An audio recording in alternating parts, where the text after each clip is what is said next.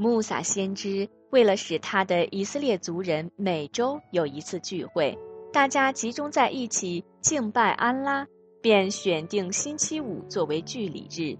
可是以色列人坚持要把星期六作为聚礼日，理由是安拉在这一天完成了对天地万物的创造，可以安心休息，接受人们的敬仰和崇拜。他们把这一天称为安息日，认为在这一天履行聚众礼拜的宗教仪式比较适宜。穆萨认为星期五更为尊贵，因为安拉在这一天最后创造了人类。可是，虽经穆萨多次劝说，族人们仍坚持他们的意见。最后便确定安息日为以色列人聚众礼拜的日子，并作为一种传统习惯保留了下来。在红海之滨有个名叫埃莱的村镇，是一个以色列人聚居的地方。村民们以经商和渔猎为生，每逢安息日，人们照例聚会做礼拜，履行各种宗教仪式。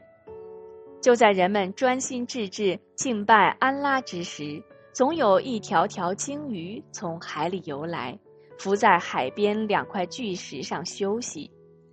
当人们做完聚礼从寺院里出来时，这些鲸鱼就游回到大海中去。多少年来都是如此，对这些鲸鱼奇妙的行踪，谁也没有理会。然而。每逢人们聚礼时，鲸鱼就到海边巨石上休息的奇妙现象，却被游手好闲的无赖注意到了。他们认为这是一笔送上门来的、不需要付出成本的赚钱买卖，岂能轻易放过？便萌生了趁大家做礼拜时捕捉鲸鱼的歹念。几次试捕都很顺利，不仅大饱了口福，而且卖鱼还赚了不少钱。村里几位长老见他们在安息日不做礼拜，反而大肆捕鱼赚钱，十分气愤，劝阻他们要弃恶从善，在该做礼拜的时候不要去做别的事情，更不能违法乱纪、胡作非为。无赖们非但不听劝告，反而变本加厉。几位长老感到事态严重和自己责任的重大，便率领族人持枪握剑，组成一道人墙，横在了两块巨石之前。长老们说：“你们不去寺院做礼拜，却要到海边来捕鱼，这是违法乱纪的行为。”放下你们的鱼叉和绳子，赶快到寺里去做礼拜。无赖们个个蛮不讲理，七嘴八舌的说：“这是我们的自由，你们管得着吗？你们理你们的拜，我们捕我们的鱼，谁也不要干涉谁。”一位长老持剑欲往前冲，被旁边的人拉住了。双方相持不下，虽然没有发生械斗，可是浮在巨石上休息的几条鲸鱼早已游回了大海。无赖们气得直跺脚，族人们也错过了聚礼的时间。族人们回到村里商讨解决的办法，无赖们提出把村子分成两半，愿做礼拜的和愿捕鱼的各住一半。